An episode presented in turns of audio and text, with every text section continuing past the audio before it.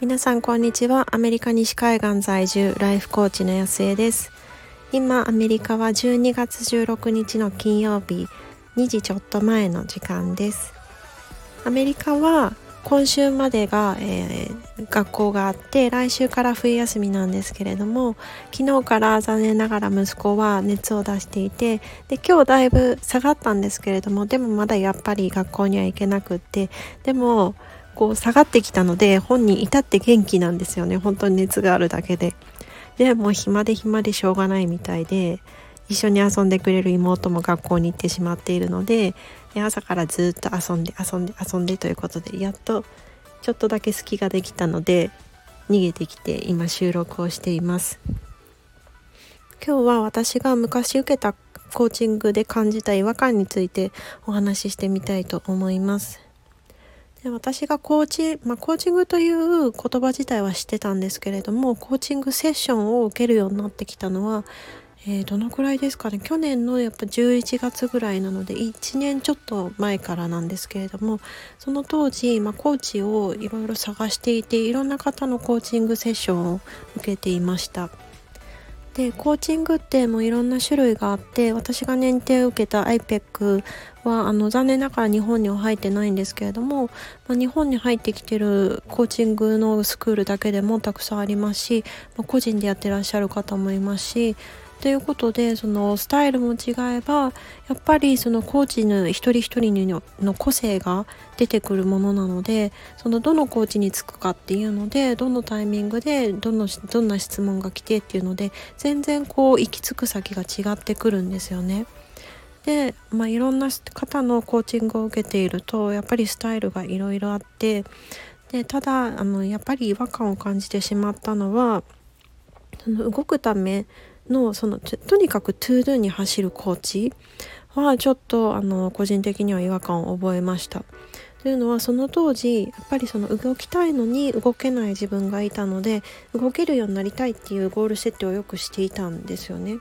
でそうするとやっぱりその to do にとにかく走るコーチだとその何て言うんでしょうこうじゃあなんで動けないかとかそういうところにはフォーカスせずにじゃああの具体的にじゃあ今できるのは何だろうねみたいな感じでこう to do をとにかくこう上げ上げつらうんですよ何ができて何ができて何ができてみたいな。でであこんだけできることがあるなっていう風にセッションが終わったら思ってでモチベーションもその時はあるんですけれども何て言うんでしょうこう結局そのコアなところを全然その解決していないのでうん例えばそのアウトプットしたいとかなんかよくその当時も言ってたと思うんですけれども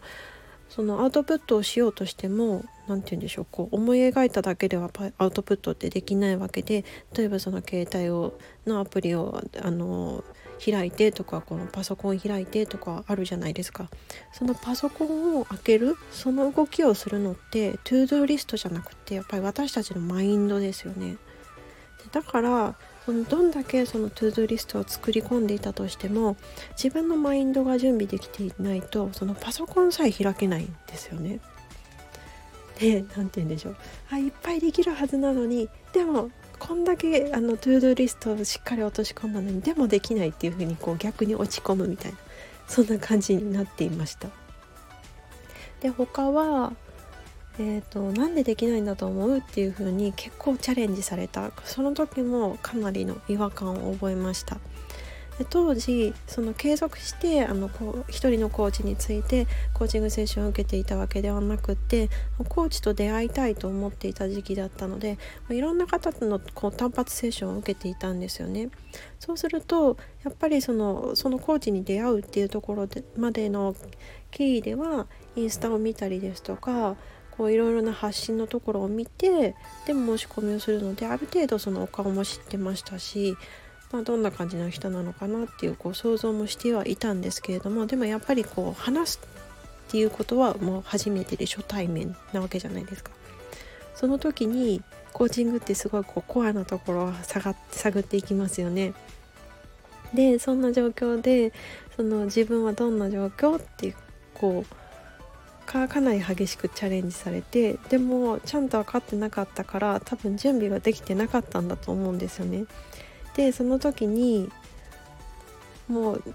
自分もよく分かってない中で何なんだろう何なんだろうって思ってこう自分の中から絞り出したその一言一言で言うとって言われたからうーんって思って絞り出したのが怠惰だったんです怠惰あの生切るでそれをこう自分の口から出たのを聞いた時ものすごいショックであそっか私は怠け者なんだっていうふうにこうちょっと思っていたところで なんかこう畳みかけるように別にこう何て言うんでしょうコーチに悪気はなかったと思うんですけどで手放したいですよねっていうふうに言われたんですよね。でもちろん今になって冷静になって考えればその時のコーチは私が住みたいっていうふうに言っているから何とかしてそれをサポートしようっていうふうに思ってくださっていたし今冷静に振り返って考えてみるともちろん怠惰っていう言葉とその態度は手放したいっていうふうに思うんですけれどもでもその当時は何て言うんでしょうこう自分で本当に準備ができていなかったのにこう結構強めにリードされていたのでなんかこう自己否定されちゃった気がしたんですよね。でなんでだろうってこう今振り返って考えてみるとやっぱりそのコーチングを受けたからといって別人格になるわけじゃないんですよ。で私であればその何て言うんだろうこう比較してしまうのも私だし完璧を求めようとしてしまうのも私だしちょっとへこみやすいのも私だし、まあ、私が正しいっていうふうによく思いがちなのもやっぱり私なんですよね。でこれを無理やり押し込んでとにかく進めばいいっていうこう単純な話ではやっぱりないんですよ。それにその最初に出したその比較してしまう人と比較してしまうっていう面もそれをモチベーションに進むことができていたっていういい面ももちろんあるんですよ。ただ例えばその大勢の前で話をするとかいう時にその比較しちゃうっていう側面が出てきちゃうとプレッシャーになりすぎてうまくいかないっていうその場所場所であんまり適切じゃないっていうだけなんですよね。だからこそその他の選択肢も見つつじゃあどの考え方が自分のありたい姿に近づくような手伝いをしてくれるのとか自分が本当にここで求めているのには何なのかって、まあ、そういうふうにただこう状況に対してあの反応してしまうんではなくて立ち止まって意識的に選ぶことができるようにするこれがそのコーチングの力だと思うんですよね。もちろんその自分が欠点だと思っているところって別に欠点でも何でもなくってその適切に使えてないっていうだけですし、ま、それとともにそのちゃんとそのクライアント、まあ、当時自分がその次のステージに行く準備ができているか心に寄り添いながらでもその根本の思考の部分にちゃんと働きかけて実際の行動を促していける。そんななんかこうクライアントさんのペースを考えながらちゃんと寄り添いながらそうやって進めていけるようなコーチでありたいなっていうふうに今その昔私が受けた